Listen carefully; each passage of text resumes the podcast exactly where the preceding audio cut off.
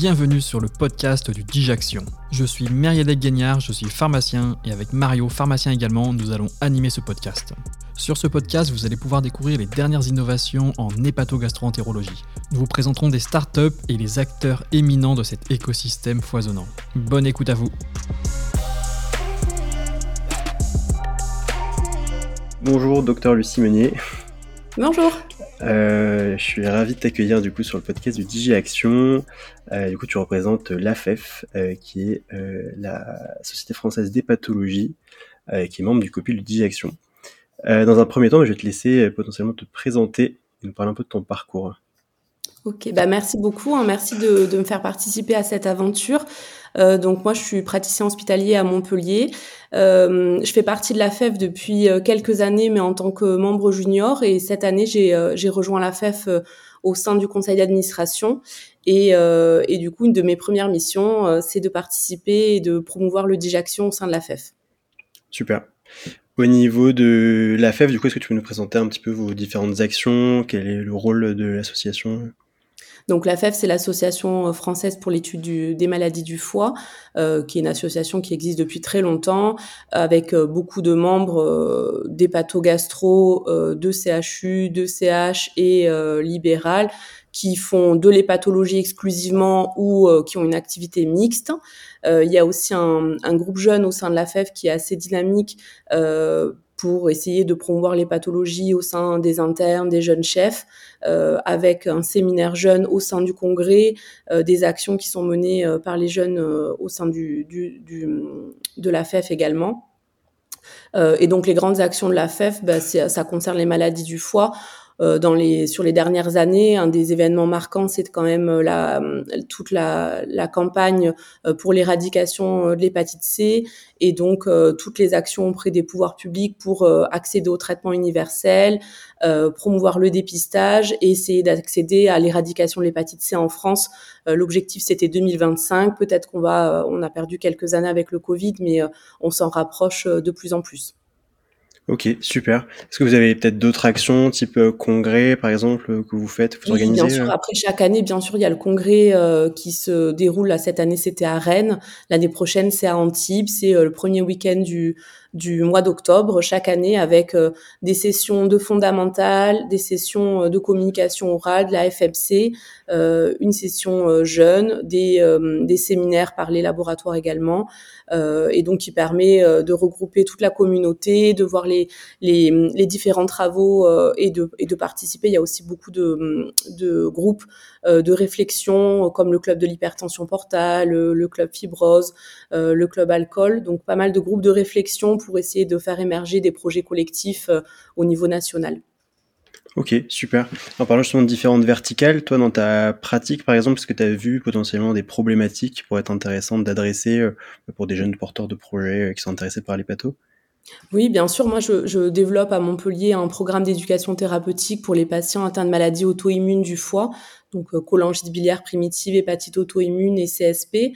Euh, il y a peu de projets d'éducation thérapeutique spécifiques en France euh, adressés à ces patients, et donc euh, on est un peu sur les sur sur les débuts. Et effectivement, par exemple une application pour euh, mettre en commun toutes les toutes les données euh, concernant ces maladies-là, euh, un forum de discussion pour les patients entre eux.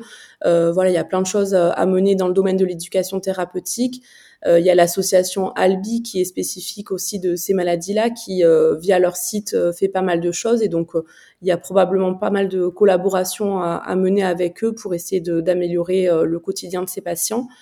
Euh, après, euh, il y a d'autres applications, par exemple pour la formation des internes.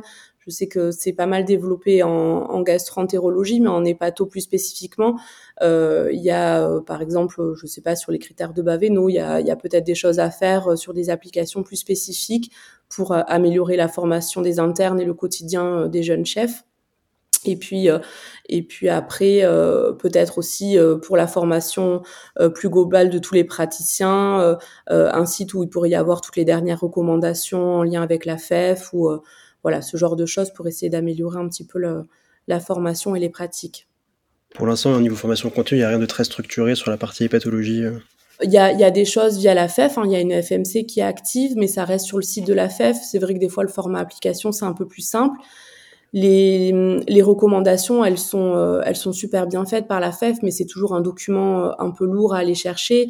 Et donc, je sais pas, avec par exemple euh, l'exemple de Baveno, les, les, c'est les recommandations pour l'hypertension portale. C'est des fois un petit peu compliqué de savoir notre patient dans quel cas il se trouve, est-ce qu'on est sur la prévention secondaire, primaire, quel traitement on peut instaurer. donc, il pourrait y avoir des exemples d'applications assez simples où on met les paramètres du patient et donc avec un algorithme, on nous dit quelle est l'indication de bêta-bloquant, de gastroscopie, de contrôle à un an, deux ans, trois ans. Voilà, c'est ce genre de choses qui pourrait juste faciliter le quotidien et essayer de mettre en application des recommandations qui des fois sont un petit peu euh, fastidieuses à lire ou un peu difficiles d'accès.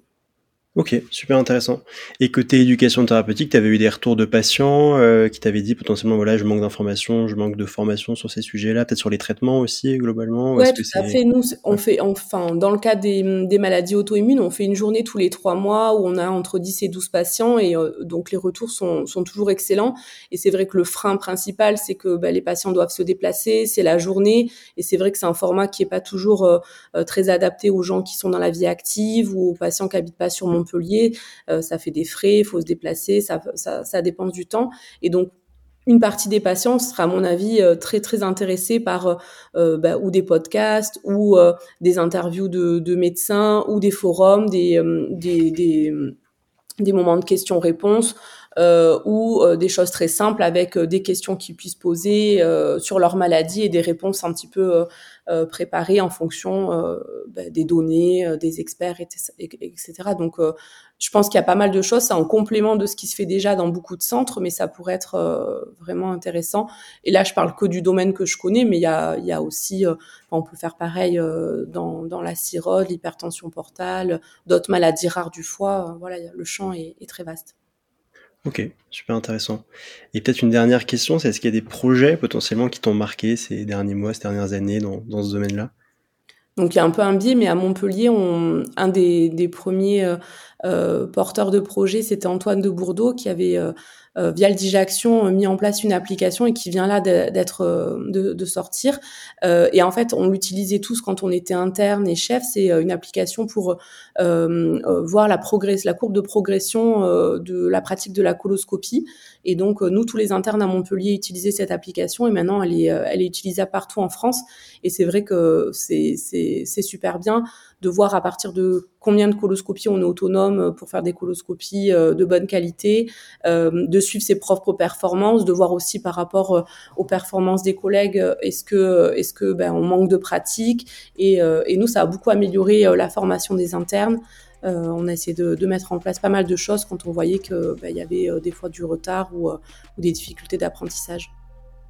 Ok, super. du coup, ça donne pas mal d'opportunités et d'enjeux pour euh, bah, potentiellement des internes ou des médecins en hépato qui voudraient euh, se lancer. Exactement. Allez-y déposer des projets. Bah, merci beaucoup, Lucie. Merci à toi.